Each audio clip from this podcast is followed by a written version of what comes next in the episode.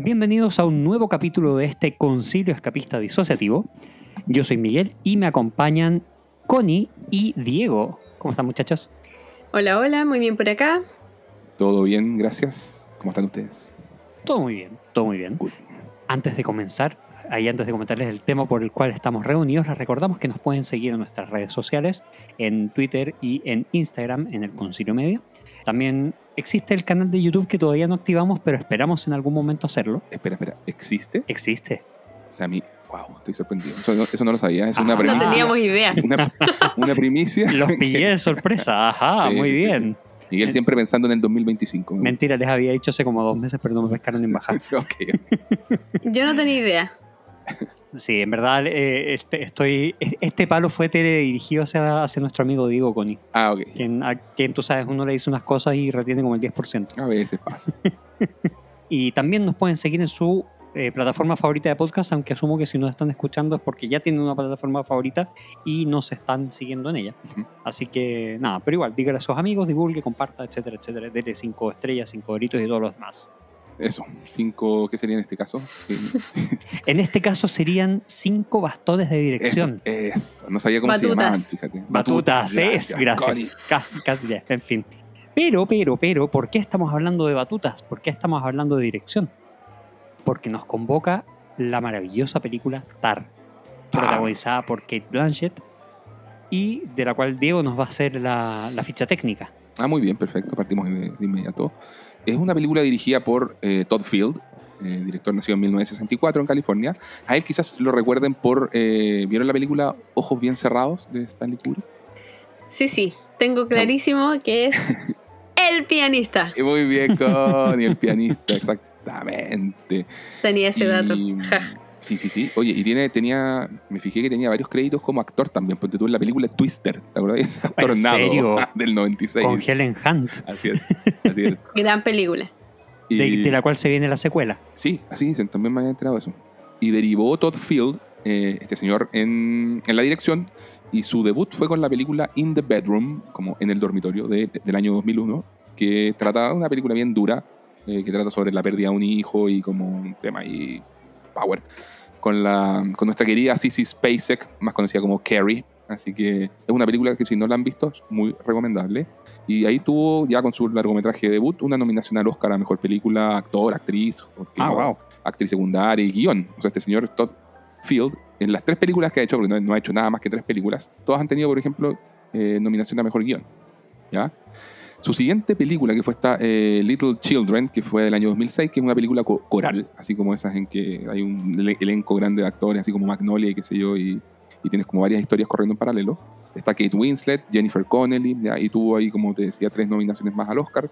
Así que un tipo que en tres películas, lo, ah, digamos que no la ha ido mal. Donde poner ojo, donde poner a bala. Claro, y después pasaron 16 años del 2006 hasta 2022 para estrenar esta película Tar, que ya fue muy bien, muy bien recibida, se, se estrenó en varios eh, festivales el año pasado y que ahora acaba de lograr seis nominaciones al Oscar, incluyendo película, actriz, porque lo de Kate Blanchett en esta película es descomunal, Es extraordinario. eh, a director, por primera vez creo que él está como nominado como director, eh, como a guion original, los otros, las otras dos ocasiones eran adaptaciones, a mejor fotografía, mejor edición y todo. ¿ya? Eh, estaba leyendo también que el señor Todd Field era...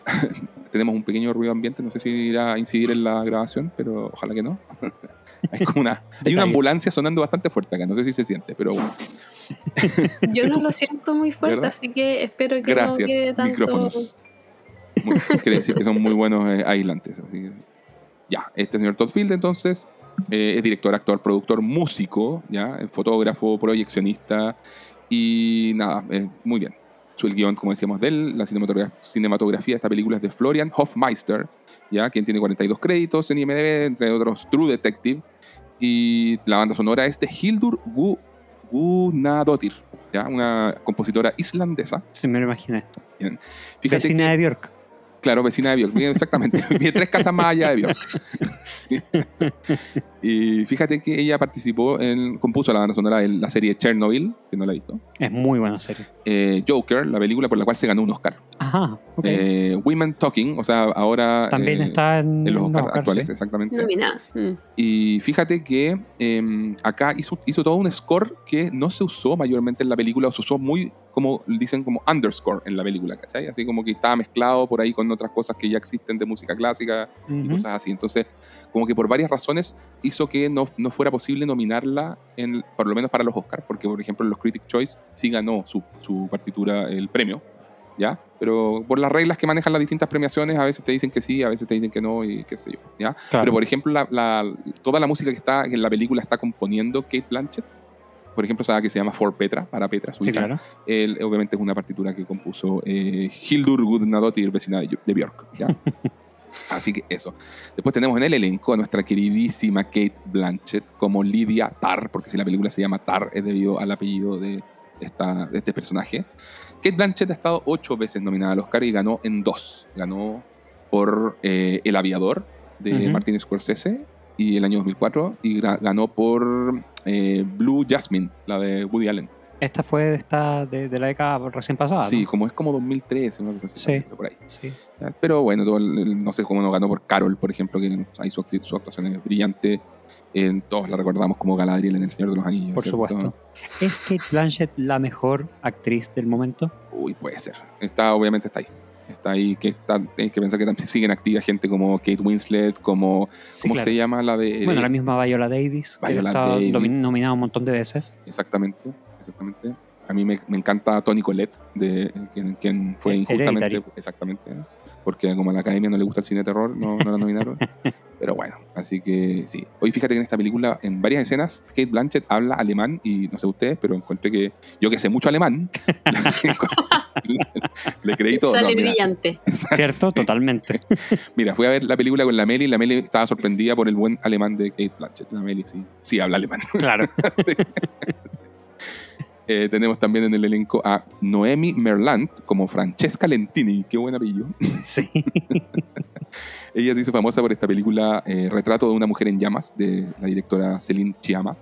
Así y es. también ten- tenemos a Nina Voss como Sharon, que es la esposa de Lydia Tarr en esta película. A mí me encanta esta actriz, Nina Voss, porque Sí. era como la musa del director Christian Petzold. Connie, yo creo que en algún momento el año pasado vimos algunas películas de este, de sujeto, como Fénix, que Fénix es Sí, maravillosa, verdad. Bárbara, Verdad, y, y ¿te acuerdas? Ella era la, la- la principal, sí, gran, gran actriz alemana, de hecho. Sí, yo ella la he visto en otras partes, pero no me puedo acordar dónde. Ujú, sí. Y acá en esta película su rol es, es como el de, le llaman Concert Master. Así como que es un rol súper importante, como la segunda al mando en la, en la orquesta. Entonces, entre estas dos reinas, eh, Tar y Sharon, ahí van, Dominan todo. dominan todo exactamente. Aparte del segundo director, que creo que también había un juego de poder. Eh, pero ya sí, sí, sí, tal cual, tal cual. Está también Sophie Cower como Olga Metkina, que es una actriz británica que acá interpreta a una, a una rusa que sabe cello y, y bueno, y decían que ella aprendió el acento ruso por YouTube. Maravilloso. Así que notable. Y tenemos a Mark Strong como Elliot Kaplan, que es el director amigo, entre comillas, en realidad de Tar, que no es muy amigo tampoco, es como medio. ¿Cómo es que- decirlo? Es que más que amigo es como un benefactor, es un tipo que le pone las lucas y que está interesado en ella porque él también tiene un cierto interés en... Pero él también dirige. po. Él también tiene un cierto interés en dirigir, pero su principal... Al final él, él es un tipo con plata. Claro. Él es un tipo con plata que se cuelga de la fama de Tar un poco Mm. eh, y, y en su afán y sus eh, ansias de aprender a dirigir. Claro. Por lo menos así lo entendí yo. ¿sí? es cierto, es cierto. Y a él lo recordamos como por cosas como Sherlock, el villano de Sherlock, Uno Kingsman. De, uno de los, en Kingsman también. El villano de Shazam. Shazam. Muy bien. Y eso, pues, yo creo que ya podemos eh, comenzar con Isis, que tú, si te parece bien, no sé, no- a mí me llamó desde los créditos iniciales de esta película llamar la atención, ¿o no? Esa forma media radicalmente alternativa de partir la película. De hecho, eh, perdón, pero lo único que le dije yo a Diego cuando me dijo, no, hoy día voy a ir a ver la película fue créditos, los primeros cinco minutos son créditos iniciales. pero que si te fijáis, son créditos iniciales en que no están los principales. Correcto. Sí, Ahí. eso es algo bien interesante porque mm, de alguna manera parte con esa declaración de principios.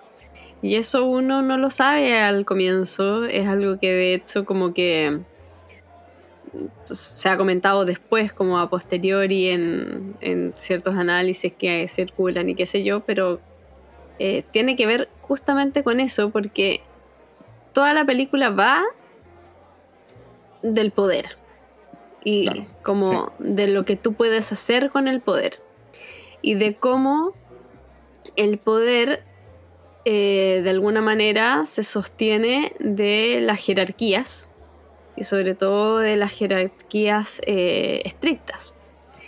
Y sabemos muy bien que mm, en el cine funciona la cosa bastante parecida.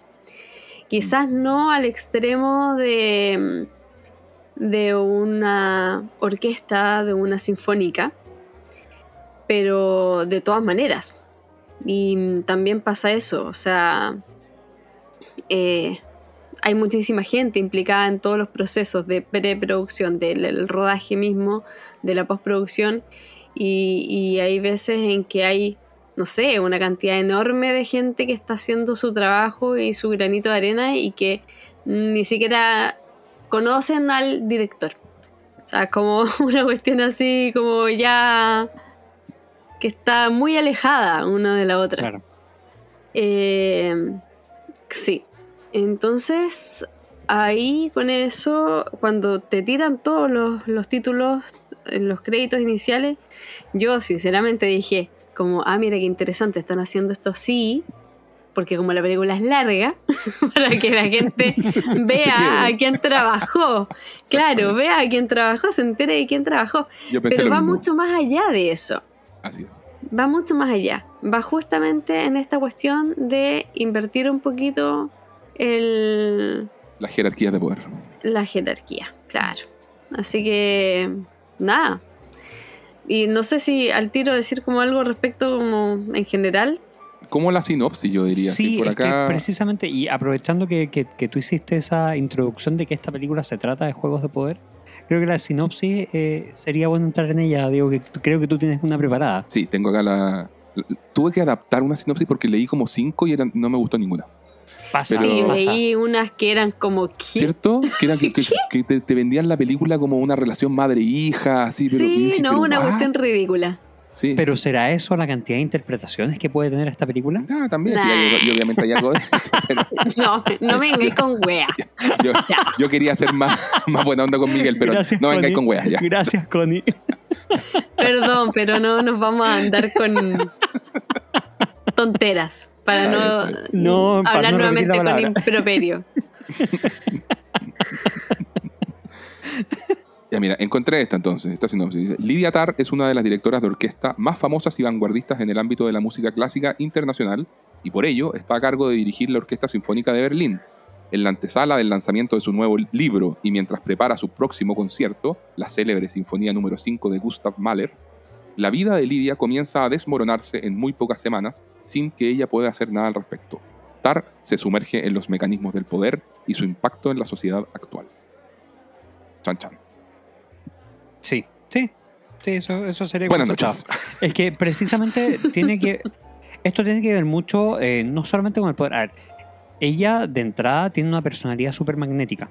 Eh, o sea, si uno. Ya me parece. Hablemos de la escena de entrada, pues, entonces, de, de la, la entrevista. De la entrevista, exactamente. Eso, porque, claro, hay una escena.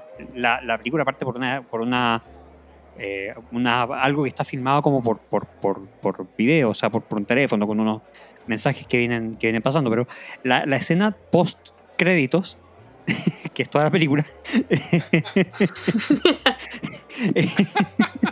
viene, eh, comienza con esta entrevista que es para, no, no me acuerdo qué revista, creo que es de New Yorker o algo por el estilo, que es una entrevista con público. Una de estas típicas como charlas tipo Meet the Actor o cosas por el estilo, Mm. donde ahí tienen la escena explicativa donde presentan todos los pergaminos y el currículum de esta tremenda directora, o sea, que había dirigido no sé dónde en Israel, que había pasado cinco años en Perú eh, con la tribu no sé Sí, en cuánto, la selva de algo, ¿no? en ¿O era la África? selva, no. no era en Perú, ¿Era en Perú? era en Ah, Perú. Eh, con la con, con- en la selva del Amazonas eh, estudiando la, la relación de la música con, con las raíces una cuestión así muy muy loca eh, que había estado eh, dirigiendo no sé cuántas orquestas de no sé cuántos lugares egresada de no sé dónde era- un montón de tenía un tremendo currículum y claro ahí le presentan Mm. como la directora de la Orquesta mm, Sinfónica de Berlín. Y ah, dentro de eso también le ha- mencionan este, este libro, mencionan que ha hecho grabaciones con la Sinfónica de Berlín de todas las ah, Sinfonías sinfonías, de- de, de- de Mahler, menos la quinta. Claro.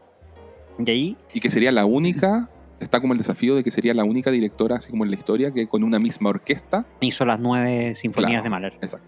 Sí.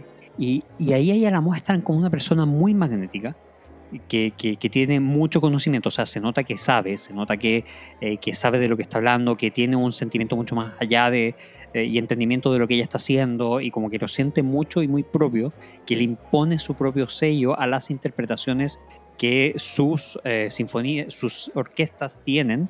eh, y, y- y que en el fondo y que todo lo, todo su proceso es un proceso de harto y arduo trabajo para llevar a la perfección eh, la ejecución en vivo, que es como lo que más le importa. Entonces que ella va descubriendo muchas cosas en los ensayos y, y en fin, y la, la, la. Pero ahí ella destaca de inmediato por una personalidad muy magnética, por lo menos para mí, eh, que es una persona que se nota que sabe mucho, que se nota que tiene muy buen trato social también. Eh, de nuevo, de lo que va mostrando al público, porque tira chistes, hace reír, eh, tiene conversaciones muy profundas, hasta un poquito, un poquitito pretenciosas, si se quiere. O sea, a mí- yo, yo, yo te iba a complementar con eso. A mí me cayó mal. ¿Sí? Sí, co- sí, como que dije, está todo ese magnetismo que dices tú, pero el de una persona muy arrogante también. Así como- También, y muy también. pretenciosa, muy arrogante, con que está hablando así muy- de una conversación súper, como dicen los gringos, highbrow, así, ¿cachai? Como de- Sí. de, de- de ceja en alto. A ver, eh, Pero- sí. Hoy no sí, me ah, lo pareció tanto. o oh, sea, yo la encontré insoportable, pero... es, que, es que, ¿sabes que Yo creo que ahí está el cómo uno responde a ese tipo de sí, personalidad. po, sí, porque al 100%. justo. Pero es verdad, sí, sí. Porque después, después de, de toda esta escena de la entrevista, viene eh, el, el after, el after interview, si se quiere, viene el after. Y ahí la muestran a ella como conversando con un par de gente que estaba en el público y que le comentaba un par de cosas.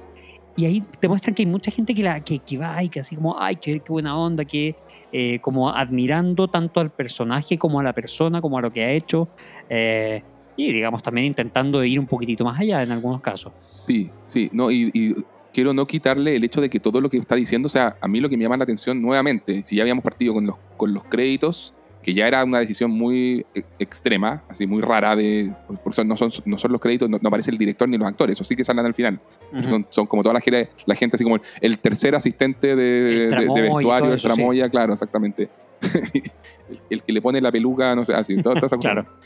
Y después de eso, en el fondo, viene todo, toda esta entrevista que igual es larga, pues si no es Es una cuestión, sí. no, sé, no sé cuántos minutos son, pero, pero es raro, es súper raro, súper jugado partir una película. Eh, así que no sé, pueden ser 10 minutos de una entrevista, de una, una conversación, y que más encima una conversación pesada en lo intelectual, ¿cachai? Que te están presentando un personaje así de, de- de arrogante, pero a la vez muy interesante. Son, creo que no, no le quita el hecho de que lo que cuenta es sumamente interesante Sí. y que, eh, de hecho, de- complementando todo lo que estaba diciendo Miguel, está como, a mí me encanta lo que, lo que dice sobre el rol del, del director o la directora de orquesta. ¿cachai? El reloj. El reloj, exactamente. Y Fíjate que te, te lo digo con toda eh, sinceridad. Yo nunca he entendido mucho el, el tema de justamente cuál era el, el rol de por qué tiene tanto peso el, el director de orquesta. Y como que sentí que me lo explicó con perita y manzana, ¿me cachai? El tema del tempista, de... Pero con peras importadas y manzanas. Bueno, sí, por supuesto que sí. Son, son manzanas premium de que, solamente, que solamente son de exportación. Claro. no sé, no, imposible comer, degustarlas acá. Pero sí, pero igual, igual hace una muy buena interpretación esta idea del tempista, y cierto, y dice, pucha, yo marco los tiempos y en el fondo, y, y hay una cosa así súper godlike, así de, Sí. yo empiezo el tiempo, soy, soy Dios, te está diciendo Yo empiezo el reloj y yo paro el reloj. Yo paro el reloj, claro. Yo soy el tiempo. Y eh, marco el fluir, que o sea, yo Sí. fui, fui entendiendo un poco cuando se interpreta una obra, no, no basta con la partitura, aunque tú digas que están los tiempos y todo, tú le puedes ir dando como la cadencia, Sí. ¿cierto? Entonces ella cuando habla de, la, de la, esta obra de Mahler y dice que, que la, la- la interpretación que quiere darle a cierto segmento, en base a lo que le, ha leído como de la historia de Mahler y todo, que dice, no viene como de una cosa trágica, sino que viene del amor. ¿La verdad Claro. que, que dice eso? Claro. O sea, quiero que esos... Y ahí hay un chiste, ¿cuánto ahora? Dice siete minutos. Claro. Claro, versus como los 12 minutos o no sé, 14 que duraba la, la vez que lo habían interpretado a modo de misa de Claro. Requiem. Claro, en Sí. ese Requiem, eso, sí. Entonces, no, es una súper buena escena inicial. No sé, Connie, si tú querías aportar algo respecto a esa, a esa escena en concreto que te haya llamado la atención. en concreto me pareció cautivante. Y me dio risa esto que tú decías que era como muy de ceja en alto y que te cayó pésimo porque la encontraste súper arrogante y qué sé yo. Y yo creo que simplemente está como dentro de un contexto de alto nivel intelectual. Sí. Y eso es así, ¿cachai? Y te puede caer bien o mal, pero, pero no, no encontré que fuera arrogante per se, porque era como alguien explicando su oficio. Y, y por supuesto que hay cosas que tienen mucho que ver con esta cuestión como de del director Dios y qué sé yo es y que todo, eso, pero es eso. Si no es, es pero más allá lo del oficio, es eso. ya, pero es que igual tenéis que entender que tiene. Tiene un poco. Eh, o sea. Yo creo que, que está bien entenderlo así. O sea, es como, no sé, como que me dijerais que, que el entrenador de fútbol no sea el que manda a todos los jugadores, ¿cachai? Porque al final, si, si ponís a un grupo de gente a trabajar en un fin común y no hay alguien que lleva la batuta, Nunca más literalmente dicho. sí, es que yo creo que eso no está en Y- discusión, pero son las formas. Yo creo que las formas hablan mucho de la personalidad. Y la personalidad Sí. de ella, a mí me estaba hablando de, de una arrogancia. De, de estoy, yo estoy en un pedestal, tengo este tremendo currículum, es y la que- es cuestión, que- ¿cachai? Ella es, ella es buena, se sabe buena. Por eso, pues, y, y lo, transmi- y lo transmite como tal. Listo, Sí. lo transmite como pero, pero yo no creo que sí, pero sí, es que para no quedarse pegado, yo creo que igual ya desde un comienzo va con matices. Porque Sí, yo no siento que sea todo lo arrogante que puede ser.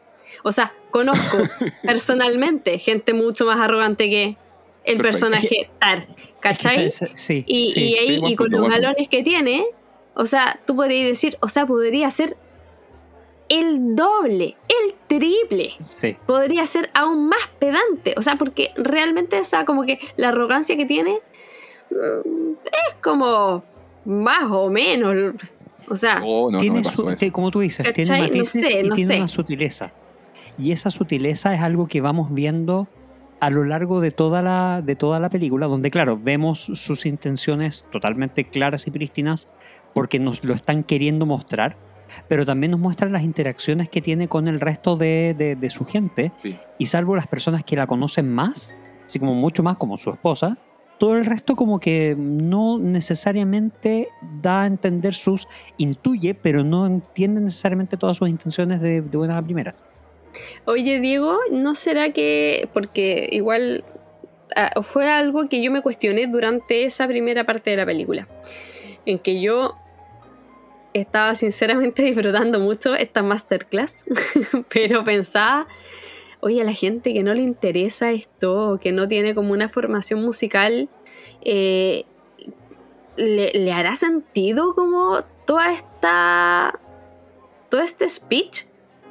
Y, y quizás eso igual puede ser algo que te caiga como, como pesado, como...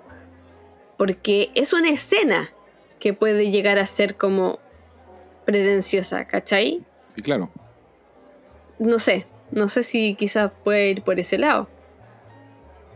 O sea, es que si tú, tú lo decís por mí, Pregunto que quizás pueda tener como relación con eso, como Es que- con un es poco que a mí, por ejemplo, me- cosas. el que tema me interesa, ¿cachai? O sea, yo soy un gran amante de la música, eh, el, tema me, me- De hecho, lo que les decía, eh, los matices están, ¿cachai? El magnetismo, eh, los chistes que tira, La sutileza. la sutileza, claro, la sutileza.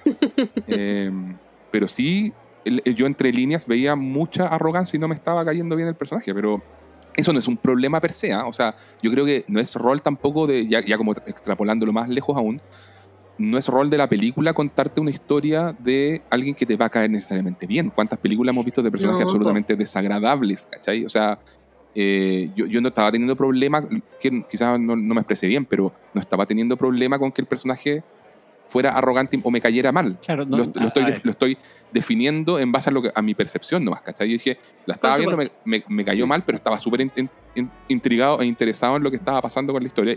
claro, ¿cachai? no todas las películas tienen que tener un likable hero. Eso, exactamente, exactamente. Pero sí, y ahí empalmando con lo que dice Connie, hay mucha gente para la cual sí, po. Ve el- de, de repente está viendo una película y es como si le caen mal los personajes o lo está viendo una serie se le hace insufrible. O sea, hace, hace no mucho estábamos hablando de White Lotus. Y la verdad es que conversando con gente cercana y todos nos decían, uff, así como que no, se, se me hizo intragable porque todos me caían mal. Sí, sí. Y un poco la idea de la serie es esa también. Claro, porque igual, a ver, eh, en cierto sentido tú, tú necesitas gente por la cual hinchar o con la cual identificarte, Claro. si se quiere. Y en pero en este caso donde te están contando, y aquí volvemos a todo lo que, a toda la sinopsis, a todo, eh, a todo lo que dijo Connie en la introducción, todo, am, estamos viendo a un personaje que abusa de su poder. Exactamente. Entonces uno no quiere identificarse con una persona de esas. Entonces tampoco te lo puede mostrar como alguien que sea súper querible, que se equivocó, que pobrecito, hay que hacerle cariño en la, en la, en la cabeza y ojalá que, que le resulte todo bien al final. y- Pero yo estoy de acuerdo en que, la- en que, en que tiene hartos matices el personaje. pues, O Sí, sea, pues, no. Es complejo, Más que la cresta. es complejo. Más que la y cresta. De es lo hecho, en la parte. de este personaje. Sí, pues. Y es, perdón, y, y es lo magistral de la actuación de Kate Blanchett. Exacto, exacto, que va tocando distintas fibras en ese sentido, sobre todo cuando uno la percibe en su dinámica familiar, en su relación con su hija, donde como que el personaje es más redimible, ¿cachai? Sí. Así que sí, bien, o sea... Eso, pues no sé, el- bueno, ¿qué, qué otros temas tenemos en esta, en esta peli? Porque es una cuestión, dijimos, yo creo que apenas tocamos la superficie, llevamos 25 minutos hablando y estamos como que pegados en las dinámicas de... de- o hablando del tema del poder, que yo creo que todavía sigue, sigue más, pero creo que la, peli- la película tiene como hartas cosas, o sea, ya está el poder y, su, y el poder y su esencia eh, corruptible, digamos, si, si se quiere, ¿cachai? Pero... Sí, mm, yo creo que el segundo gran tema quizás tiene que ver con esto de separar al autor eso, de su obra. eso. Qué bueno que lo dices. Como obvio, es que y, y- y creo que en la escena de la clase de Juilliard, eh, Uf, o sea, ahí es Brutal. como sí, porque como Qué buena escena. estamos en una escena donde hay una hay un chico que está dirigiendo eh, un grupo de cámara con una obra contemporánea y ve- vemos que eh, esta directora que está haciendo su clase masterclass eh, como que no le, no le compra mucho, no, tiene- no le encuentra mucho sentido, porque dice como, ¿qué aportas tú como director a la interpretación de esta obra? Y se va em, de alguna manera, como al, al background cultural y musical de, de ellos. Y tocan eh, la vida de Bach. Y, y este chico le dice que no, que no le interesa Bach porque era un hombre hetero, blanco, qué sé yo, no sé qué, no sé cuánto. Claro, él- él era y como- una locura. Él era pan, pansexual. opresor. Ah, el, el chico, El el chico. era pan- pansexual. Claro. eh, no me acuerdo si fluido, si de género algo. La cosa es que no se identificaba con para nada. Con compositores hombres blancos heterosis no son lo mío, decía una cosa así. Claro, Claro. claro. Sí, Que, que en el fondo, que, que ahí, ahí lo que, lo que está, el- este personaje Tar dice es eh, separemos al, al autor de su obra. O sea, independiente de cómo sea el autor o haya dejado de ser el autor, la obra de Bach es maravillosa, tiene un su- influenció, influyó un montón a, eh, eh, en, en la música y en el desarrollo de la música.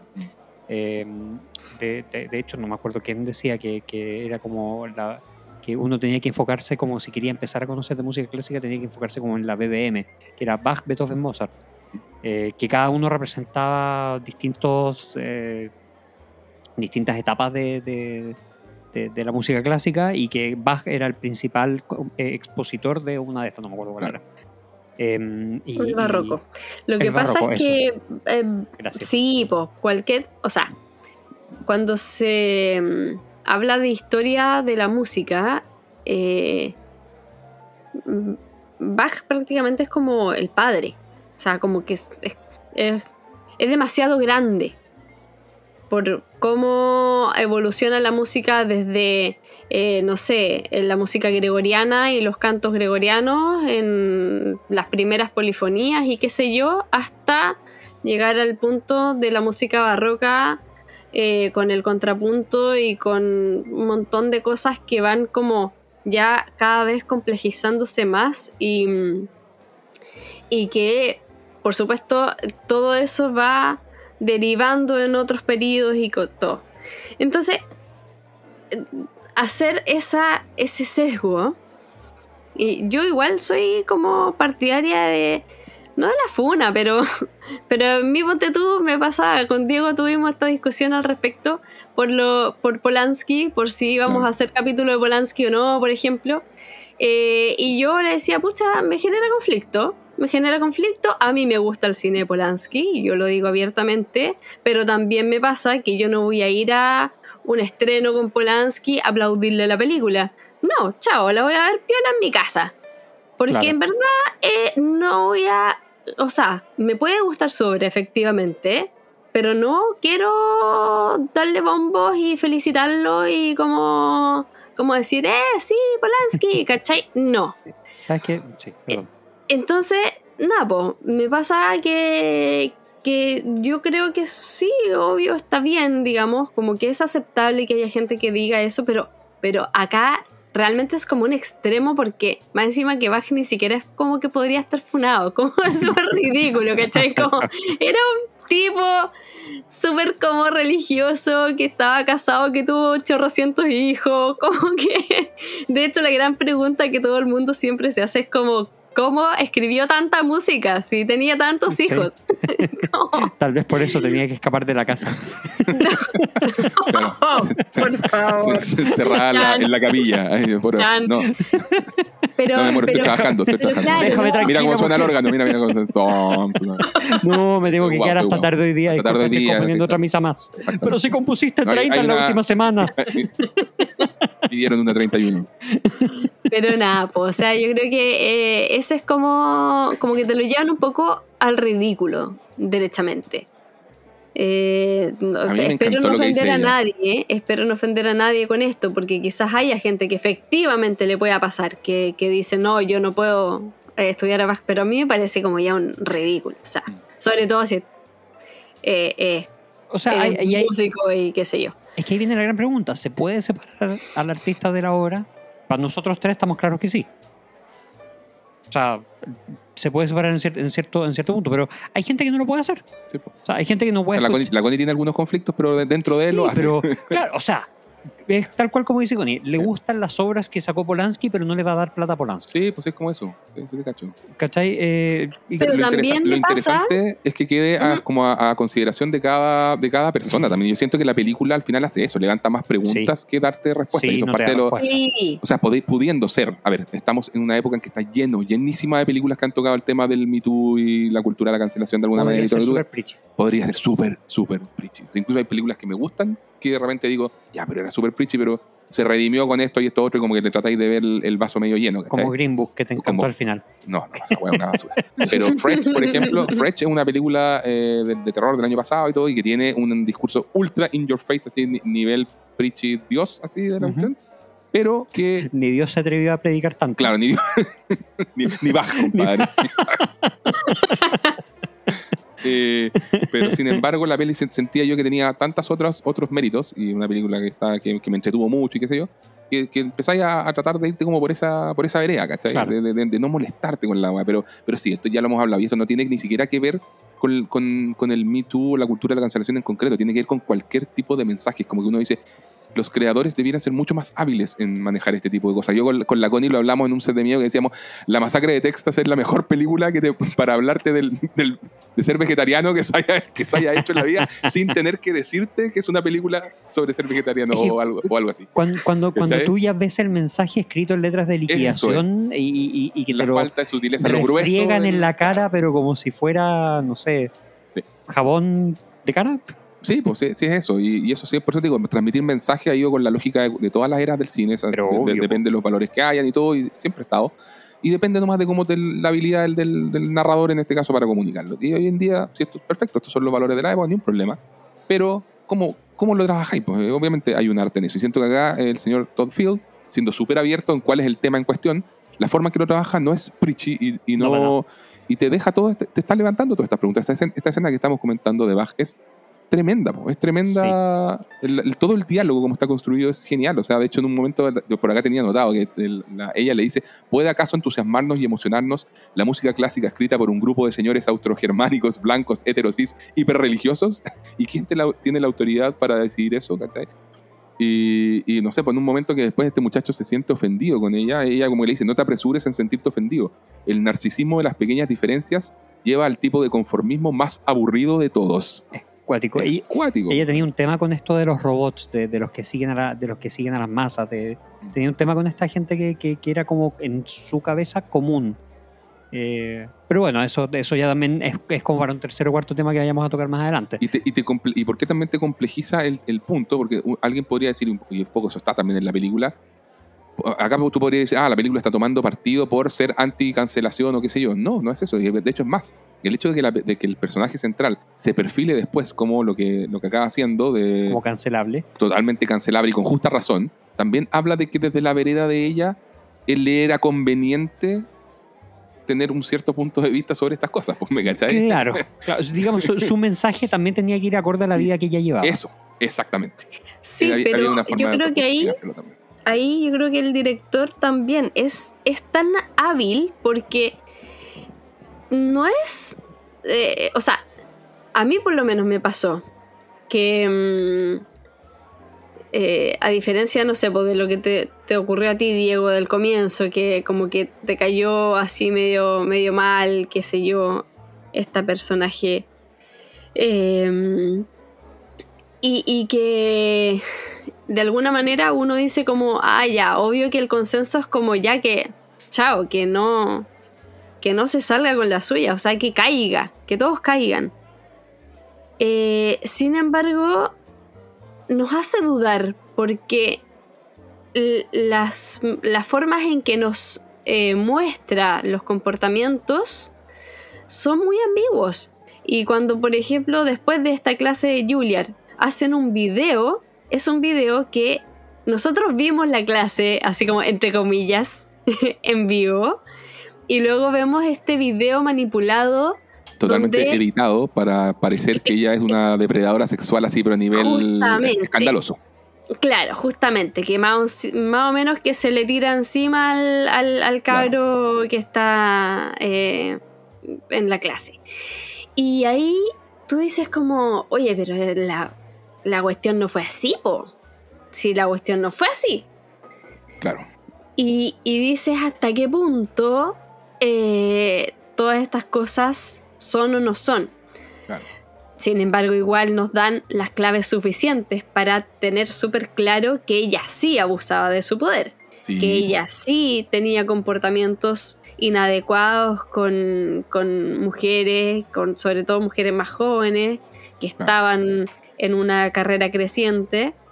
Y, Las mujeres que eh, después la acusan es eso, un poco como que ella intercambiaba ciertos favores profesionales por eh, sexuales o amorosos, digamos, de- porque había enta- entablado ciertas relaciones con varias mujeres, no solamente con esta Krista, que es como el personaje conflictivo que, que se vuelve como el principal gatillante de este todo el... fantasma. Claro. Es el fantasma que aparece. Que de hecho aparece tal como fantasma. No Sí, sé si Sí, sí, sí. eso. Eh, Ah, bueno, pero eso no lo hemos dicho y ya entramos como en los spoilers, ¿o no? Ah, chuta, ya. Bueno, Spoiler mira, alert. estamos llegando a los, a los 40 minutos. Que, De hecho, como antes de empezar, ya, antes de empezar como los spoilers, a mí me pasó que hasta el minuto 40, hasta, hasta ya, di- eso, digamos que nos pareció en nivel general antes de la, O sea, la película. ni, ni antes, de que... antes de eso, como que al principio no pasa tanto, te muestran mucho el personaje, te muestran el personaje lo que es, pero si uno es de esas personas que gusta que pasen cosas, no pasa tanto hasta la escena de esto de Bach. Hay mucho, hay mucho. No aparece Liam Neeson. No, Es que, es- sí, pero me, me entendí, me entendí el punto, me entendí el punto. O sea, te- son hasta ese momento son situaciones. Willis. eh, Hasta ese momento son situaciones, o sea, literal, es ella en la entrevista, ella con su, con su eh, patrocinador, con el tipo que le pone las lucas, con Mark Mm. Strong, y ella en esta escena de, de en Juilliard. Y eso es todo lo que, comillas, pasa. En cuanto a pasar cosas, a que te cuenten la historia. No, hasta aquí es pura caracterización del personaje en tres escenarios distintos que son los que ella se mueve. Claro.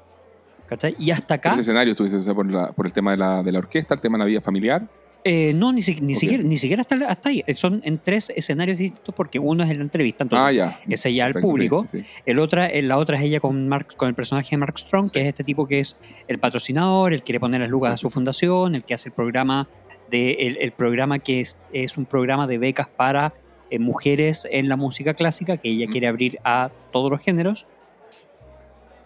Y eh, después es esta escena de ella como profesora. Mm. Y son esas tres escenas las primeras 40-45 minutos de la película. O sea, toda- sabemos que está casada, sabemos que es lesbiana porque lo dice, y sabemos que tiene una hija porque creo que lo menciona por ahí y por allá. Claro. Y ya está. Mm. De eso es todo lo que, comillas, pasa, pero presentan el personaje dentro de todo este ambiente y de este ámbito, eh, y todavía no la vemos dirigir nada.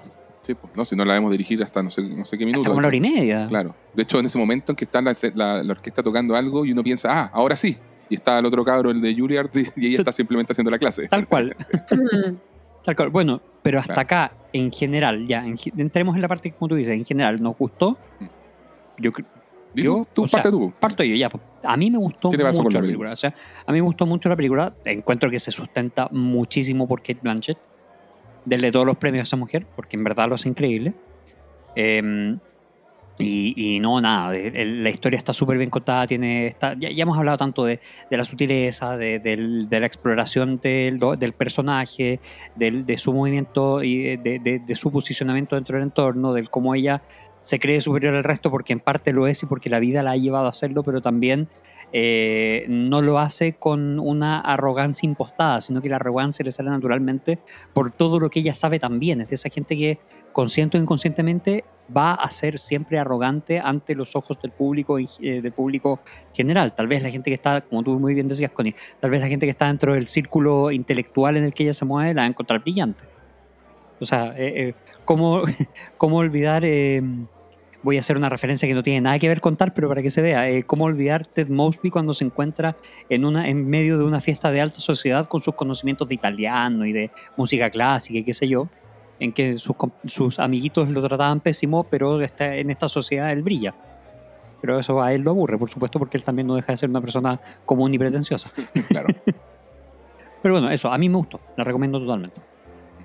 Sí, a mí también me gustó, me gustó harto la película. Eh, me pasó que, como te digo, me sentí en un momento al principio que podía ser chuta, hasta hacerme a pesar lo intele- en, en lo intelectual, en, se, se va a ir en esa y se va a ir por tres horas en esa, eh, pero al final no, no me pasó que fuera así. Creo que la peli tiene suficientes aristas de, de- de interés. Es como, más que una, así como para, la- para- para ciertas personas que están buscando la, claro, la, la entretención, yo diría que más que una película necesariamente entretenida, aunque la, entre- la entretención es siempre algo súper subjetivo, digamos, Sí. pero yo creo que va por el lado de ese tipo de películas que son un estudio de personaje y que pueden ser muy thought-provoking, como dicen los gringos. O sea, te, te invita a pensar, a que, a que desarrolles estas ideas, a que, Sí. a que te cuestiones todas estas cosas que estamos hablando, de, oye, la película toma partido por algo, no toma, mira, te, te- te hace levantar todas esta- estas preguntas sobre conflictos que son, y temas que son súper eh, actuales. No creo que sea una película, a ver, el, tipo de estudio de personajes que hace sobre, eh, sobre las din- dinámicas de poder y todo eso está súper visto. O sea, podéis ver hasta películas como Bombshell más recientemente, que ya, ya lo hablamos, del Me Too y toda esta cuestión. Eh, pero la, la forma en que trabaja la, la- la historia me parece súper acertada, con un guion de, pri- de primera. No sé si se va a ganar un Oscar o no, pero, No, porque- pero, pero está ahí. pero está de, de más que está ahí. Eh, claro, creo que la favorita ahí es Women Talking. Dentro de la, sí, pero bueno. Eh, pero sí, me- gusta también, fíjate que dentro de este estudio de personaje, tiene- la película tiene, o sea, que podríamos decir así, si, si- si estuviéramos hablando de género cinematográfico, como que parte desarrollándose desde el drama o el drama psicológico y que tiene unos, unos como toques en que la película se empieza como a inclinar a ratos hacia como el terror psicológico y fue como un cierto momento en que yo dije, uh, me tiene, me tiene, I love this. así como entramos a mi terreno, Lo mierda. sabía. Lo sabía. Y ahí, de hecho, qué curioso que la Connie mencione a Polanski, porque era lo primero que estaba pensando yo ahí, porque es como el gran referente del cine de terror Mm. psicológico, de alguna forma, ¿cachai? Eh, bueno, Hitchcock obviamente también y todo, pero yo estaba pensando sobre todo por una forma de la presentación y estética, eso, esa cosa más oscurita, tiene una... ¿Sabéis que también me recordó a Bergman, en, una película que no sé si la viste, Connie, que se llama Persona, que también tiene unas escenas súper abstractas, no sé si cachaste, que hay unas como que se, son con medias acuosas, así en que ella está, que parecen como... Son sueños, yo creo, ¿cierto? Son sueños en que ella está como recordando ahí abraza a, Ah, a sí, sí, sí, son Krista, sueños, sí. y son como acuosas. Y hay otras en que la están mirando como pura gente que la, que, que la conoce. Ahí está como Sharon, Francesca y todo, así como que mirándola como con cara de, Juzgándola. de eso, juzgándola, exactamente. Y es como el terror de ella, porque el terror de este, este personaje al final ha construido toda esta, este, esta fortaleza para estar totalmente en control, como, porque al, al final toda esta dinámica de ser una directora de orquesta es algo que ella lleva a todos los planos de su vida. Ella Claro. controla todo, controla la vida familiar, controla la vida profesional, su vida amorosa y todo está perfectamente blindado hasta que se encuentra con los tiempos actuales. Exacta- exactamente. Y, y eso creo que está súper, súper bien logrado en, en la peli. A mí, no, es una peli que me gustó mucho y sabéis que ha tenido ese efecto de- del buen aftertaste también. Así Sí. van pasando los días, eh, ahora mismo que estamos preparando esta, esta conversación, este programa, uno se pone a leer cosas y todo, y es como cresta la película buena. Así como, Sí, ¿cierto? Va, sí, va- crece, crece va en el- creciendo en el recuerdo. en el recuerdo, exacta- exactamente. Y de hecho, en este momento, así como me pasó con, con eh, After Sun o Decis- Decision to Live, como que tengo ganas de revisitarla. No, no, no es algo que vaya a hacer probablemente en lo inmediato, pero eh, tengo ganas de revisitarla. Ya se, se me, se me anota mentalmente, instantáneamente, como una película digna de revisitar y seguir encontrando más y más detallitos y cosas, porque es ese tipo de película. Hmm.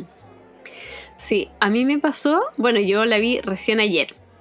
Ya. Y, mm, y salí de la película eh, como un poco, no en shock, pero, pero, pero sí eh,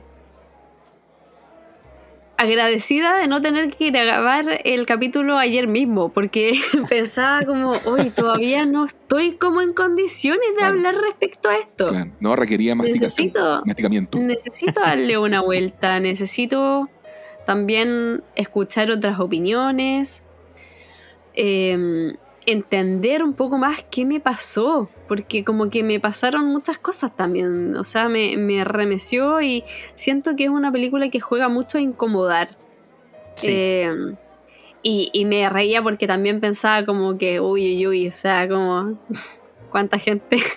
Yo creo que ni siquiera va a ver esta película porque sabe que no, no quiere estar en, en esa posición de, de que la de que lo afronten o que le pongan estas, estas cosas.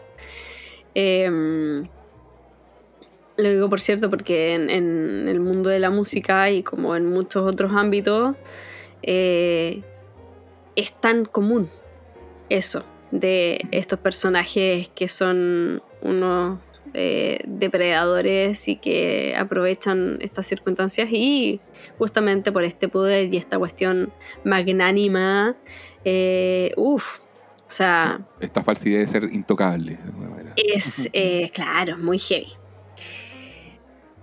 Así que, em, sí, que como también con esas ganas como de, ah, quiero hablar con todos mis amigos instrumentistas y que me, digan, ay, ¿qué te pareció? Eh, y como, oye, ¿y tú crees que, que tal y tal la, la habrán visto? ¡Ah! Pero bueno, sí, eh, es, muy, es muy heavy. Entonces me pasó que mm, me gustó, pero, pero no me gustó, no me, no me dio tanta como euforia o como tanta felicidad o como, como ¡guau! ¿Cachai? Como otras películas que hemos comentado. Claro. Justamente por esta incomodidad, po. Justamente por esta cosa como de... Ah, como... No es una feel good movie ni de cerca. po. Bueno, Para incluso- nada. O incluso, para no sé, pues, cuando hablábamos de, otros, de, de otras películas como After Sun o Decision to Live, que tampoco son feel good movies, pero, pero tienen una cosa como humana muy empatizable, que acá obviamente no está. pues. Entonces la Claro. sensación es más, es más amarga aún en, ese- en aspecto. es que aquí ni siquiera hay redención al final. No, claro. Mm, No, y, y ¿sabéis qué? Yo creo que a mí mi principal conflicto realmente es, y lo voy a decir, y con esto es como, uff, como me duele hasta decirlo, pero... em, que, que te quede, o sea, esa... ¿cómo lo digo? no, mejor no lo digo. Dale nomás, dale nomás.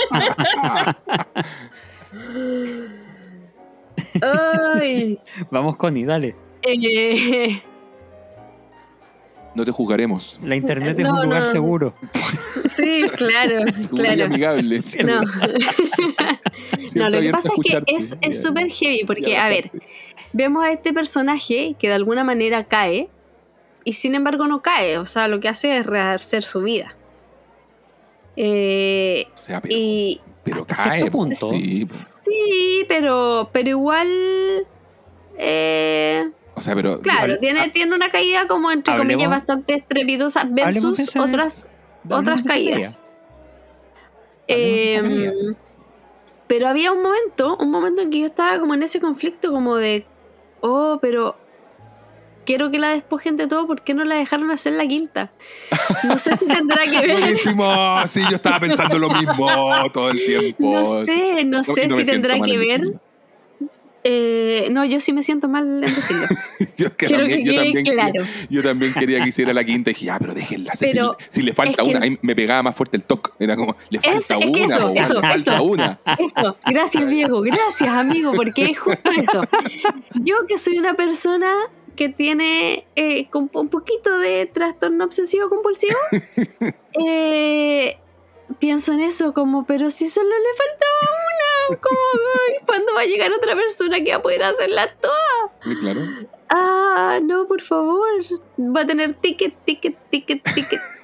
Y le va a faltar uno. ¿Por qué? Súper bien ¿Por qué? pensado por parte de la película, Ay, ya, bueno, está, está Totalmente. bien, no importa, no importa.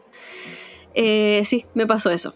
Me pasó eso como, ay, pero ¿por qué no puedo hacer la quinta? Pero eso es como Pero parte de, la, de la incomodidad también. O sea, po. por- porque Sí, eso, pues eso es lo que le termina incomodando a la gente que, que es completicionista. Claro, justamente. Totalmente. Como nosotros. Como Como nosotros, sí, a, a mí me pasó exactamente Sí. la misma cuestión. Pucha, y yo entiendo, yo entiendo el por qué no lo hicieron y por qué no lo podían hacer tan bien. po.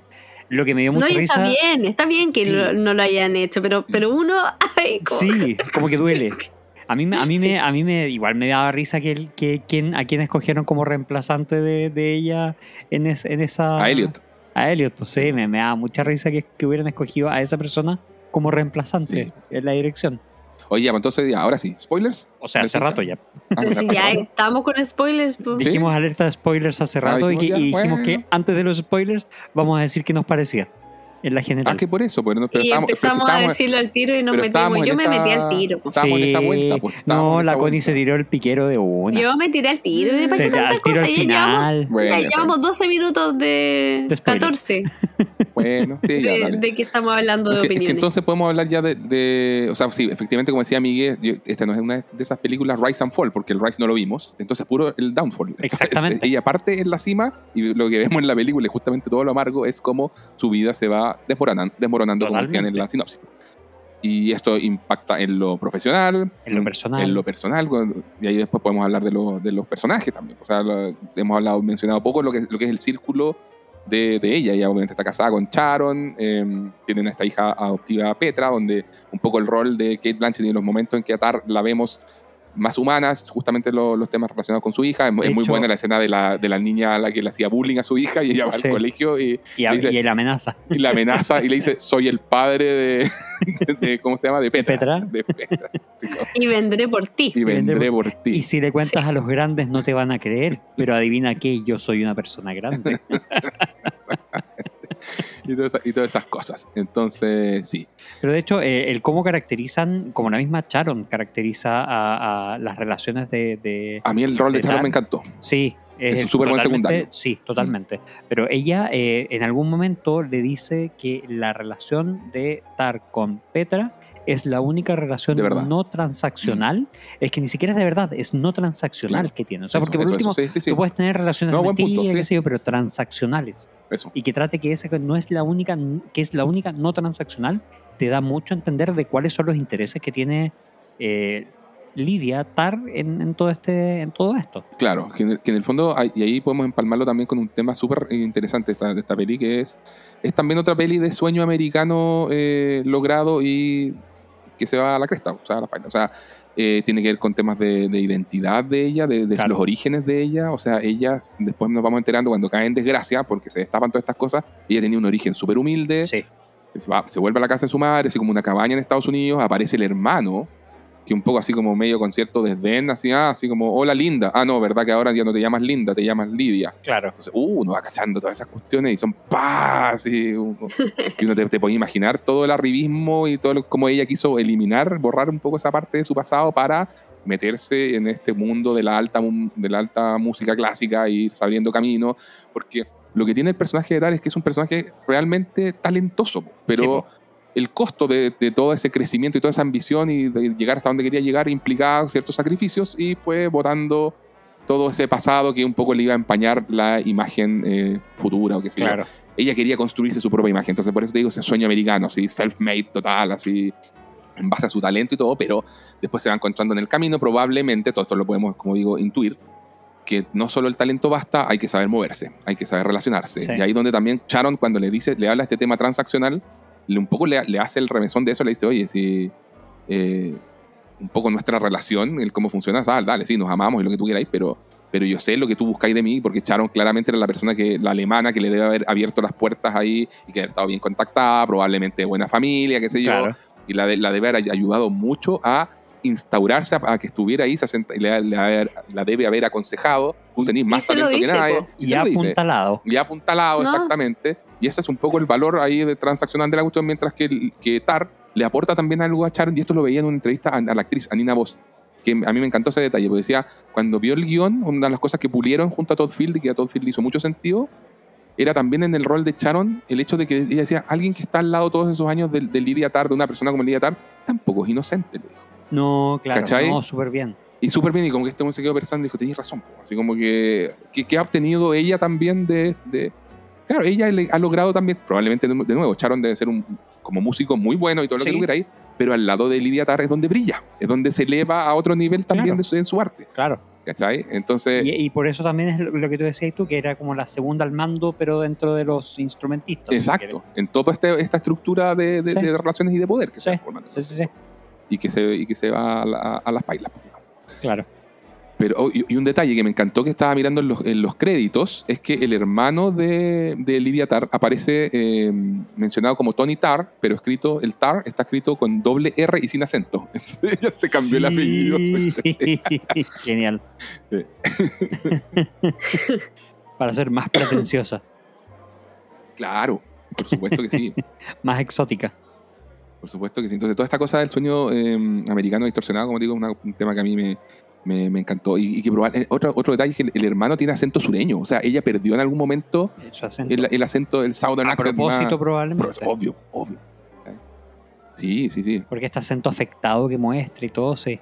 Sí. Y otro punto que no hemos hablado mucho, Connie, no sé si tú quieres comentar acá, pero ella tiene un departamento aparte. Ay, ¿por qué yo quiero comentar eso? No, no sé. Era, era, era para darte la palabra porque lleva muchos minutos silenciosa.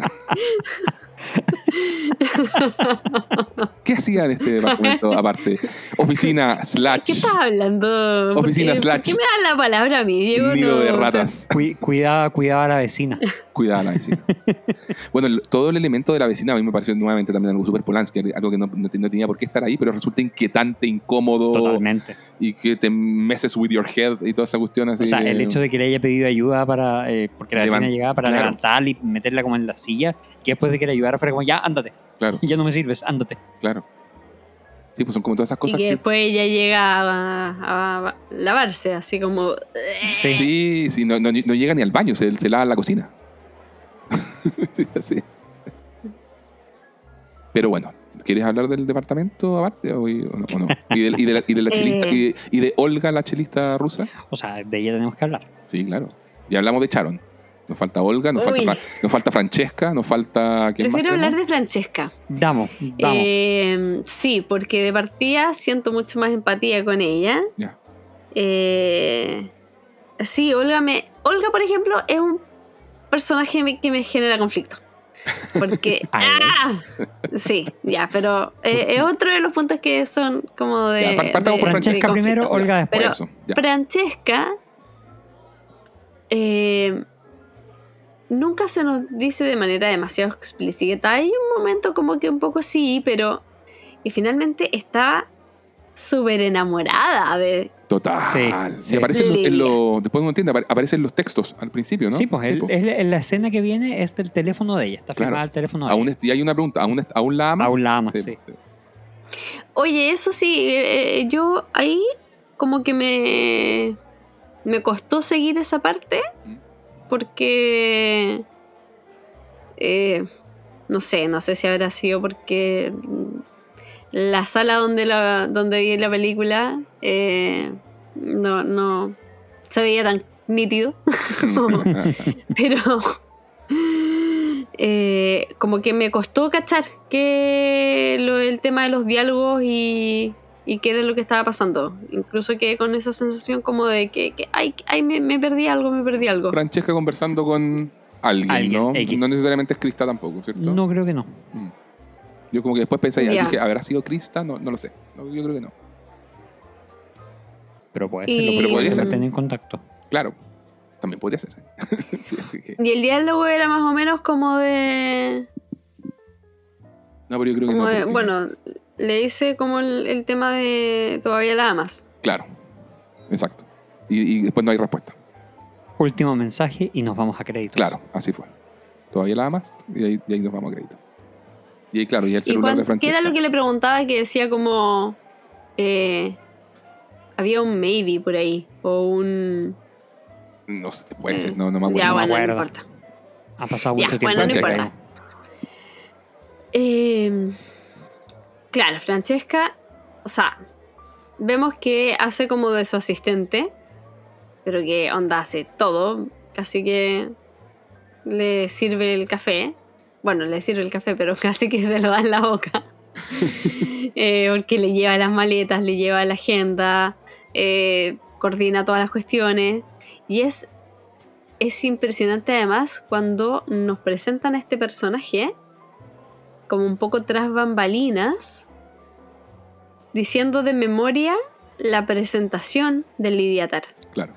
Yo creo que esa, ese detallito en que está este tipo de la entrevista hablando y diciendo como bla, bla, bla, y Lidia Tari no sé qué, y que este esto y estos premios, no sé cuánto, y, y está Francesca recitando a la par todo eso. Em, es muy heavy porque en el momento en que empieza a haber este problema que es eh, esta chica que manda mails y manda mails y que nos muestra, es como la punta de iceberg de, en, en la caída del Titanic. La que manda mails se llama Krista. Sí. Em, vemos cómo a Francesca le afecta. Y de alguna manera después también nos cuentan que ellas igual estuvieron un poco involucradas como todas juntas. Sí, como que las tres se Sí, tú- campamento. sí, exactamente. Qué bueno Sí. que entendimos lo mismo. Porque yo dije, y me pasó lo mismo. Dije, a ver, pero estoy entendiendo bien o no. Pues ya, como, eh, pues, con esto, Po- con esto, poliamor. gusta. Sí, Poliamor. poliamor. Éramos tan cercanas, ¿te acuerdas? Exactamente, éramos tan felices. Sí, Sí. eran los que Entonces, cantaban. claro, en un momento em, yo creo que Lidia, o sea, a, mí, a mi parecer, es como que su caída se debe a que en el intento de eh, como flanquearse, hace todo lo contrario. Como que descarta y corta cosas que dice, ah, esto me va a traer problemas.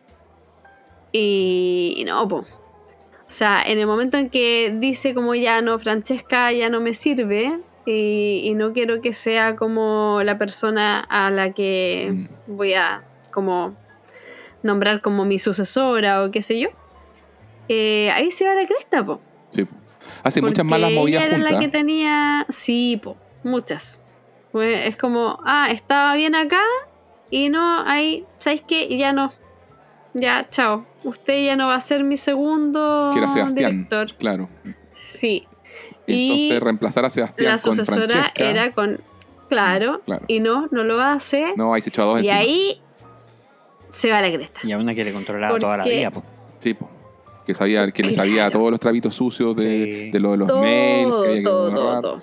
Claro, porque en el fondo una de las cosas que hace TAR es este que le llaman gaslighting, ¿cierto? Sí, totalmente. O sea, en el fondo te empiezan a contactar y ignorar, ignorar, ignorar, ignorar. Tú, tú no existes. No, eso es ghosting. ¿Eso es ghosting? Ghosting. Entonces, ¿cómo es el Gasla- Sí. Gaslighting es hacerte creer cosas que no están ahí y que Ah, tú que eres también lo hace.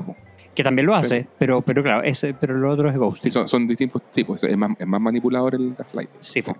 No, pero le, hace ghosting entonces a la, a la Krista, sí, ¿cierto? sí. Y, la, y como Francesca no le sigue el juego, en algún momento se mete al computador de Francesca así totalmente en modo psycho, tar, así, y después la interroga y weá. Entonces, no, mala movida querer eh, como dejarla fuera de la- de- de- del asunto. Sí, po. Sí, po. Y bueno, y ahí nada, o sea, como para no extendernos más con Francesca, eh, se ve justamente po, esta, este personaje que de alguna manera lo daba todo por eh, esta figura magnética y a la que amaba, o entre comillas amaba. Y, y en un momento dice como ya chao la cresta. O sea, no, no estoy, no recibo retribución, entonces Chao. chao. Mm. Y no solo eso, sino que le deja la caga. Y era el departamento de Francesca al que, al que va eh, Li- eh, Lidia a buscarla y encuentra donde encuentra, por ejemplo, ese como ese juego de palabras que era por el libro que era Tar on Rat, Tar, rat. Rat on Rat. Sí. Sí, era el departamento de Francesca que claramente lo había dejado. Que lo había dejado, claro. Rat Sí. on Rat. Oye, no sé si cacharon, pero uno de los, de los motivos visuales que hay en la, en la peli es, tiene que ver como con laberintos.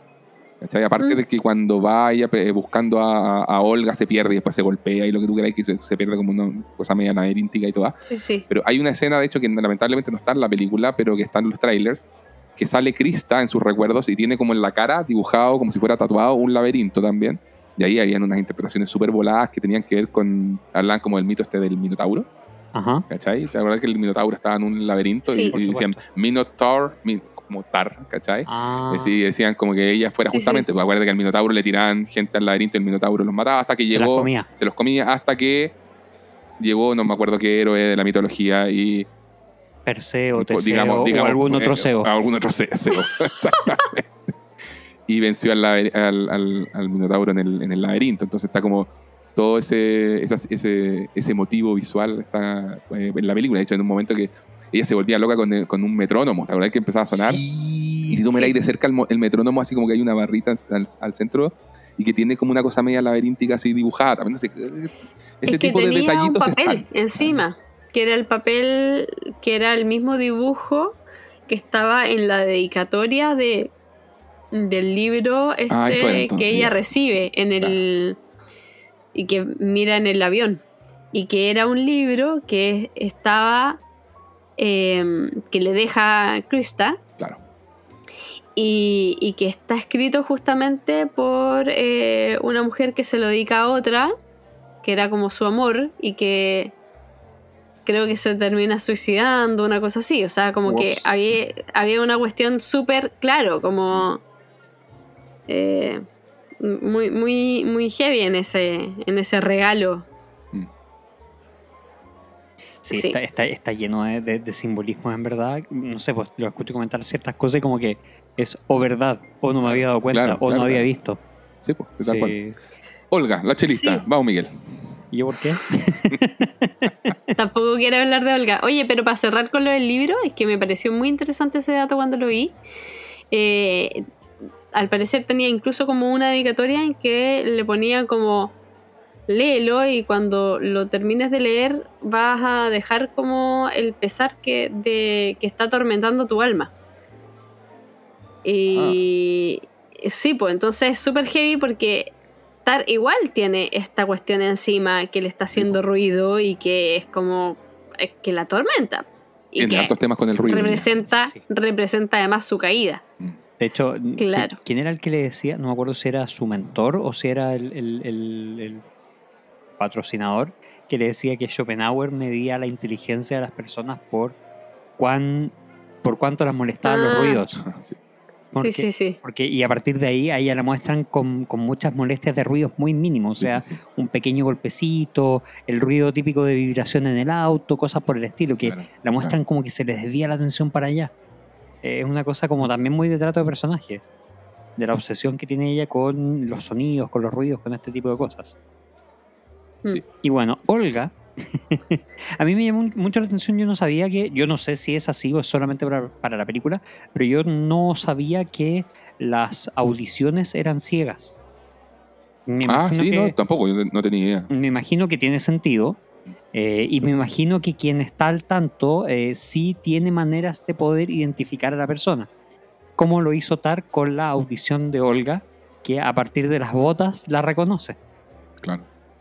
Em, Entonces, claro, Olga es esta rusa que llega a eh, tocar el cello eh, en, en- en la, en la orquesta. Eh, creo que es como la, la primera, segunda semana, pero de manera como provisoria Claro. con la que eh, Tar se encapricha. Sí. No vamos a decir que se enamora, no vamos a decir, no, pero la busca, se ta- No, no, no. Está La encontró- simpática esta la jovencita. encontró bonita y como que le dedica más atención que al resto de la gente de, Sí. eh, de, de- de la orquesta. Y es, es bacán que ahí entendemos un poco como el mecanismo de cómo operaba también ella. La, la sacaba a comer, Sí. a almorzar. La saca a almorzar, intentaba como ser, darle un poquitito más atención y, y que esta que este personaje te dedique esa atención, igual a ti te llama la atención, como una, más todavía si eres una persona que es como nueva, que la ve a ella como una suerte de diosa. O sea, y lo esconde como que lo normal es que la saque la gente, pero ay, el resto de la gente justo no puede, no importa, yo la saco.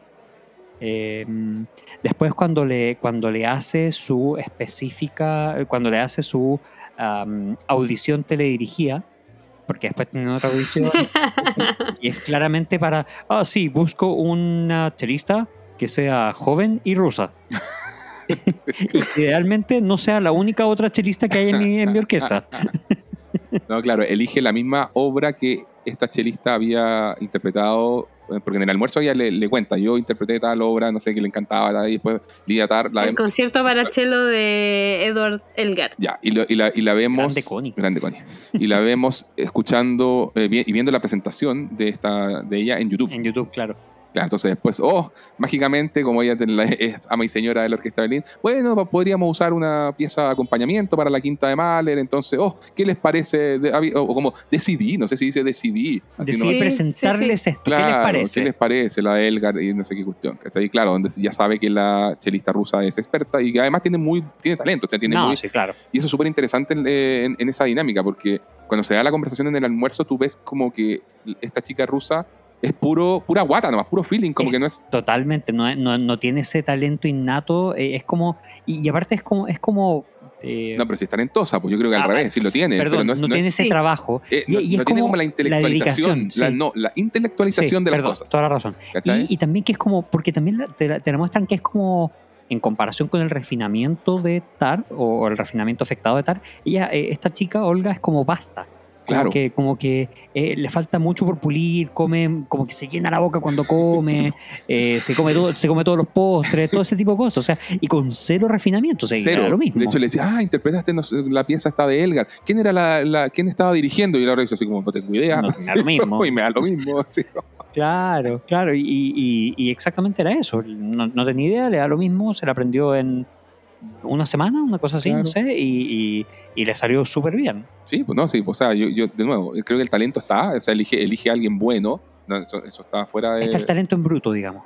Claro, pero obviamente hay, hay segundas intenciones, pues más encima que tiene que ahí está re- reemplazando la figura de Fra- de Francesca o qué sé yo, y sí, pues, siempre tiene ahí como un aprendiz joven de alguna manera su, Sí. a- al lado. Y- y- sí, Que, sin embargo, ahí yo creo que es súper interesante cómo abordan eso, porque no nos muestran nunca que sea algo como tan explícito. Sin, o sea, ahí claro, es como, como que tú dices, bueno, era, le regaló el ser solista. claro. Sí, le regaló el ser solista, porque favores pero profesionales sabía que la pieza Pero y no solamente eso, porque también le dio, le, le dio al grupo la ilusión de elección. Claro, claro. Porque al hacer esta, esta mm, el- Sí. el- había tres chelistas en la orquesta. Le dio, dio la opción Pero de hacer. hasta cierto punto, porque el, o sea, el, cuando hace todo esto, manipula de tal manera la cuestión en que incluso la chelista, que era la chelista, porque, a ver, La eh, expliquemos la escena, Dale, este, dale, dale. expliquemos la escena. Tar propone el concierto de Elgar. Y cuando propone este concierto dice, em, me interesaría que el- el- la persona, el, el chelo, lo lleve a alguien que sea de nuestras filas. Que sea alguien de, de aquí mismo. Que muchas veces lo que se usa es que son eh, músicos invitados. Claro. Entonces acá era como, po- podríamos, aquí mismo. Y por supuesto que la primera chelista se ilusiona, porque como por rango Le corresponde. le corresponde. Sin embargo, Tar dice, bueno, igual quizás tú vas a estar demasiado exigida, entonces, ¿te parece que dejemos esto abierto y hagamos como una audición de quién quiere tocar y que le cae como balde de agua helada? Porque es como, ¿por qué? O sea, Llevo Y años encima- acá y todo. Y claro, es como, ¿qué, qué- qué me vas a poner a mí como en, en cuestionamiento? Y encima sucede que todos sus compañeros de fila dicen como, no, po, ¿cachai? Nadie va a audicionar. Claro. Le corresponde, Salvo por. salvo por Olga, Y. que no es nada de tonta y que viene llegando y ve la oportunidad y dice como, pa, listo, acá voy. Y hay Claro. otro gallo más. Y que es como de una semana para otra o con unos Es- es muy días poquitos más. días. Claro, eh, entonces, perfecto. Sí, pero acuérdate que hay, hay otro, Claro. gallo, hay otro gallo más que, que audiciona. Mm. Que es este Martin. o algo- Sí, hay uno más que audiciona. Que es un tipo que decía: Yo odio a esta primera charista, así que yo voy a audicionar. Ah, verdad. Sí, sí, sí. sí. ¿Cachai? Entonces hay dos audiciones. Pero claro, este gallo no se la sabía. Tuvo como 3, 4 días para practicar y para aprenderse todo esto. Entonces no le sale muy bien. De hecho, hasta desafina en ciertos Claro, pasajes. claro. Y la audición de Olga, por supuesto, es perfecta. Entonces, claro, ahí como es por aclamación y qué sé yo, todos la aplauden. Y alguien llega con esta sutileza y, eh, o con este, con este tema de, oye, pero tú dijiste que es de nuestras filas y ella no está oficialmente incorporada a nuestras filas. Y, y por eso digo que, que, eh, da la ilusión de elección, porque Tar en- dice, ah, entonces esta persona queda fuera. Claro. Claro, la alternativa era este otro gallo que lo había hecho pésimo. Entonces como que todos se miran y es como, ya, bueno, ya dejemos a la persona que, que, que, que sí está. Sí. Entonces, por eso como que da la ilusión de elección y al final es el grupo el que termina escogiéndola, Mm. pero porque tampoco les dejó alternativa. Porque están todos eh, empecinados, en, o sea, no empecinados, pero están todos enfocados en que se hagan las cosas bien. Porque todo esto Claro. va a ser grabado, va a ser transmitido en vivo y tiene un montón de otras series técnicas que tienen que salir muy bien. así es. Oye, Así que bueno, del- nada, y el, y el personaje de Olga es como también con esta cuestión de que en ningún momento, o sea, eh, lo que me genera conflicto de ella es que le hace ojitos a Tar. ¿Cachai? Le sonríe, se hace la linda. Pero en el minuto en que tiene su atención, chao. Y Porque no solo chao, sino que Coincide con ¿Ah? el escándalo también. Coincide, ya, ya después, Ni siquiera. tú decís que es antes. No, No, es mucho antes, es mucho antes. sí. mucho antes. Cuando van a comer, cuando van a comer, el, el, el mayordomo le dice como, ¿qué se va a servir, maestro? Y Olga dice, yo quiero no sé qué con no sé cuánto. que-". Sí.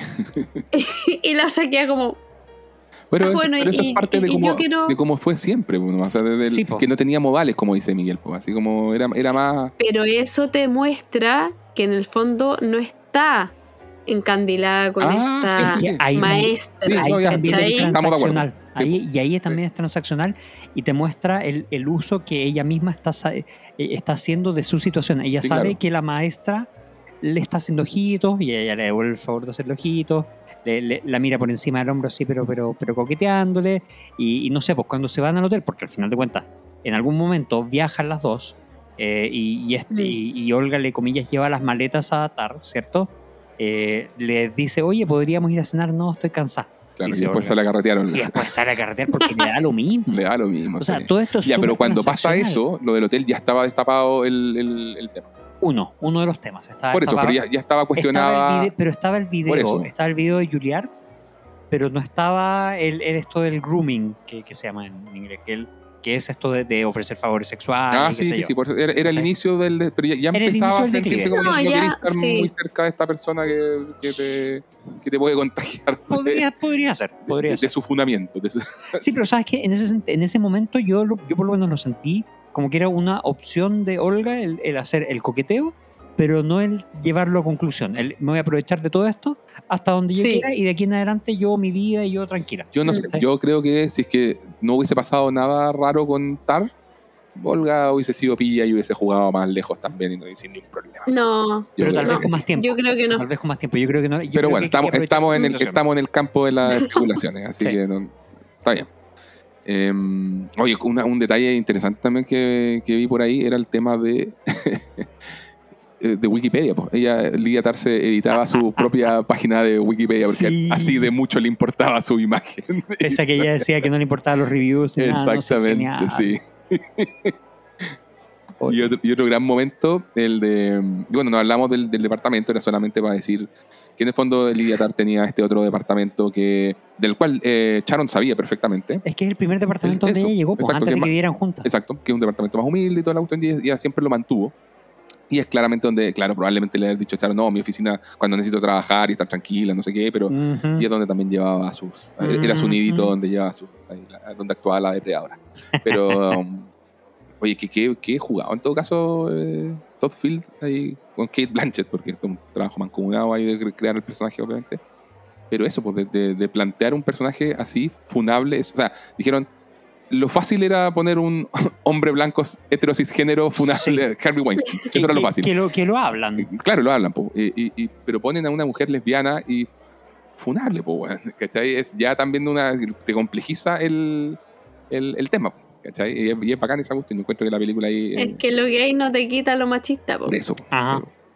justamente. se sabe. De hecho, de hecho, muy bien, y de hecho, Connie, eh, están así que está esa escena de, en que justamente habla con Olga, que no era nada educada y toda la cuestión, pero en un momento le dice la cuestión del 8M, pues, y Tarkia, así como que ni, ni cachaba lo del 8M. O sea, ah, sí, sí, sí, verdad. No, mira, ahí yo tengo dudas respecto como a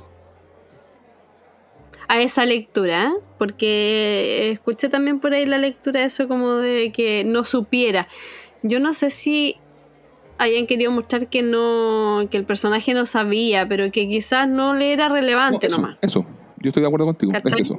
No está en el top of mind, no está así como, ah, sí. O sea, de hecho dice, ah, sí, verdad. Sí, no, no- no es relevante. ¿cachai?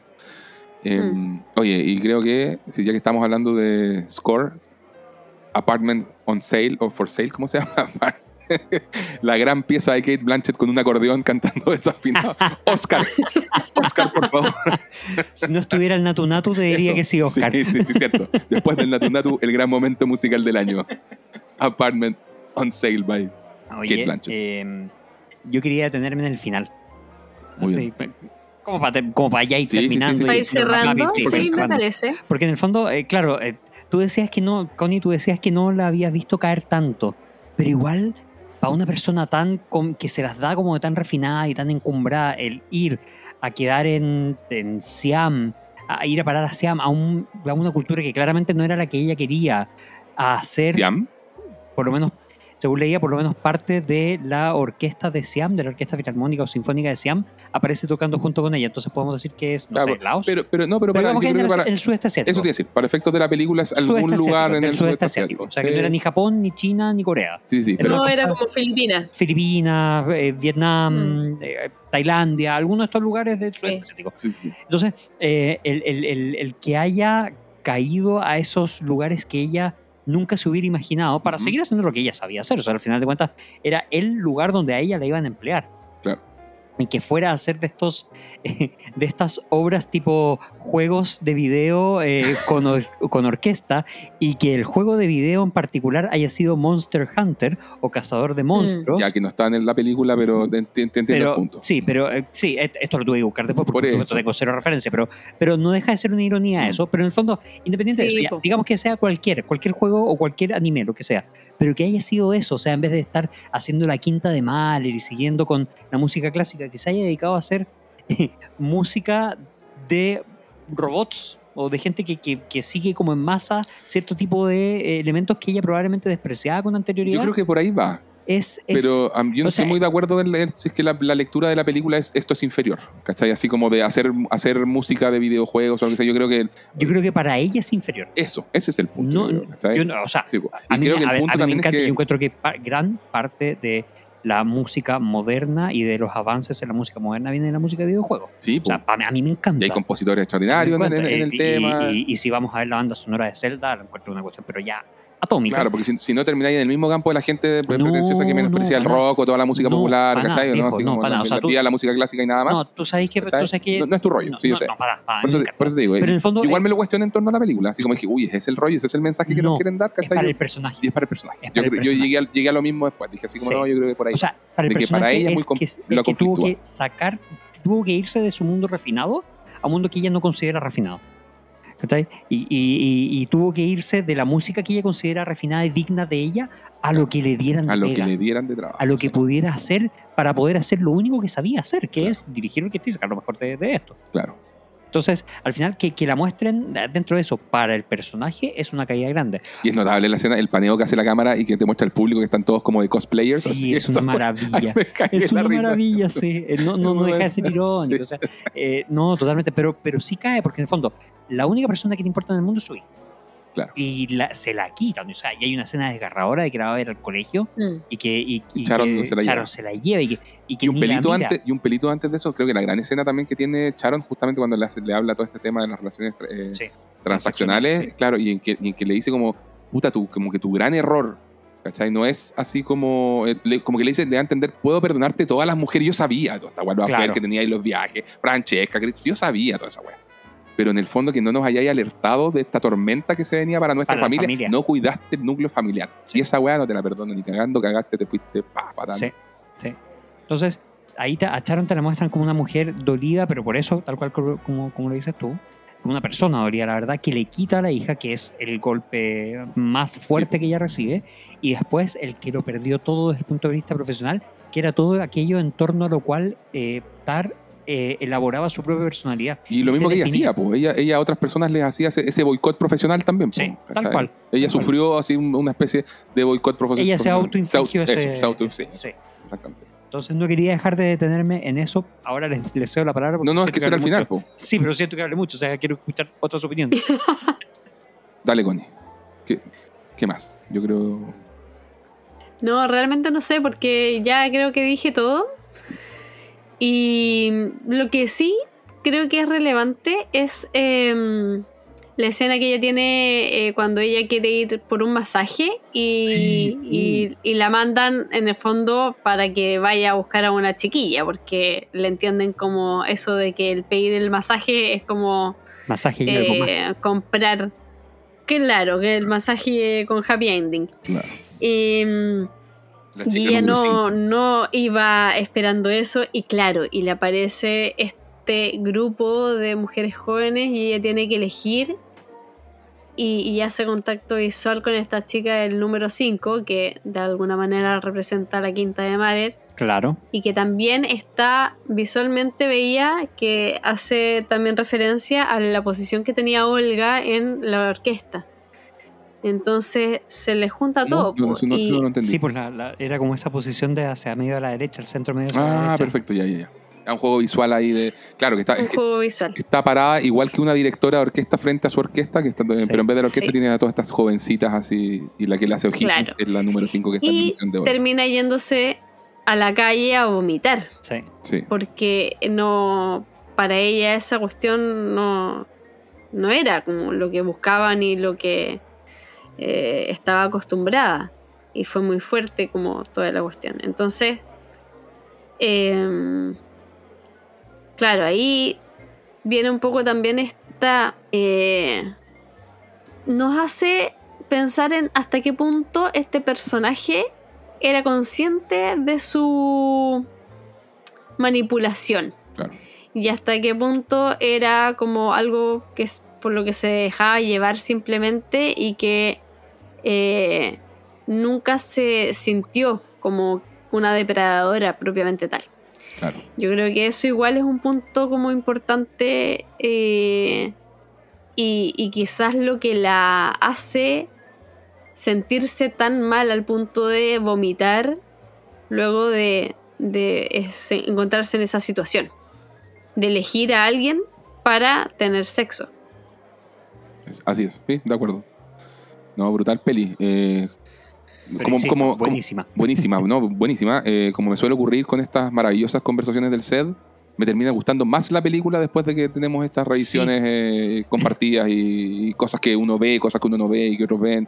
Eh, qué bien, qué sano es esto de, de- de ver las películas y comentarlas. ¿ves? Qué entretenido que Qué es. entretenido que es, además. Y Y esperamos que les haya sido tan entretenido como ha sido para nosotros. exacto, yo creo que le voy a poner 8 de 8,8 batutas de 10. No reduzcamos películas a números, Diego. Bueno. Hablamos de esto en el segundo capítulo del set. es verdad. Es buena, es recomendada. Si puede, véala. Eh, donde sea, la cosa es que se vea. Póngase el parche Si le gusta la música, más todavía. Y si es que se siente susceptible a que le tiren palos por eh, eh, ser depredador sexual, no la vea. Oh, bueno. si, se siente aludido cuando hablan de. Puede que no sea su película. si De, de abuso de posición de poder. Claro. Claro. Por si favor. alguna vez se le insinúa a alguien en una posición inferior, no, quizás se sienta incómodo con esta película. Usted dice, le dicen Harvey Weinstein y usted dice una víctima de los tiempos. nomás. Ah, Nos pusimos dark, muchachos. ¿ah? Eh, eh, aquí no condonamos las actitudes ni las acciones de la gente que abusa de su poder, ni de Harvey Weinstein, ni, ni de nadie que esté afectado No, por todo esto, lo ¿ah? contrario, yo estoy enfrentando a los posibles auditores. Sí. Eh, A ver, si se les insinúa a alguien con- sobre el cual usted pueda tener algún tipo de posición de poder, no, eh, no actúe sobre esa insinuación. Eso. No lo haga, cuestiónese su vida. Redes sociales. Ya, eh, gente querida, muchas gracias por acompañarnos. Recuerden seguirnos a todos, como, muy bien dice Diego, en nuestras redes sociales, en twitter.com slash el concilio media, en instagram.com el concilio media. Eh, estamos actualizando cuando nosotros subimos eh, algunas cosas por aquí y por allá, aparte de subir los capítulos, por supuesto. De repente compartimos eh, algunas noticias y algunas stories entretenidas. Ah, principalmente cortesía de Connie, gracias Connie. y nada, recuerde seguirnos y divulgar, eh, compartir, eh, recomendar, ponernos cinco estrellas en su plataforma favorita de podcast y en su segunda plataforma favorita de podcast y en su tercera plataforma favorita de podcast. Em, y pues nada, creo que lo dejamos hasta acá. Ha sido un gusto compartir con ustedes. Connie, Diego, muchas gracias. Que esté muy bien. Hasta luego. Chao, chao. Adiós.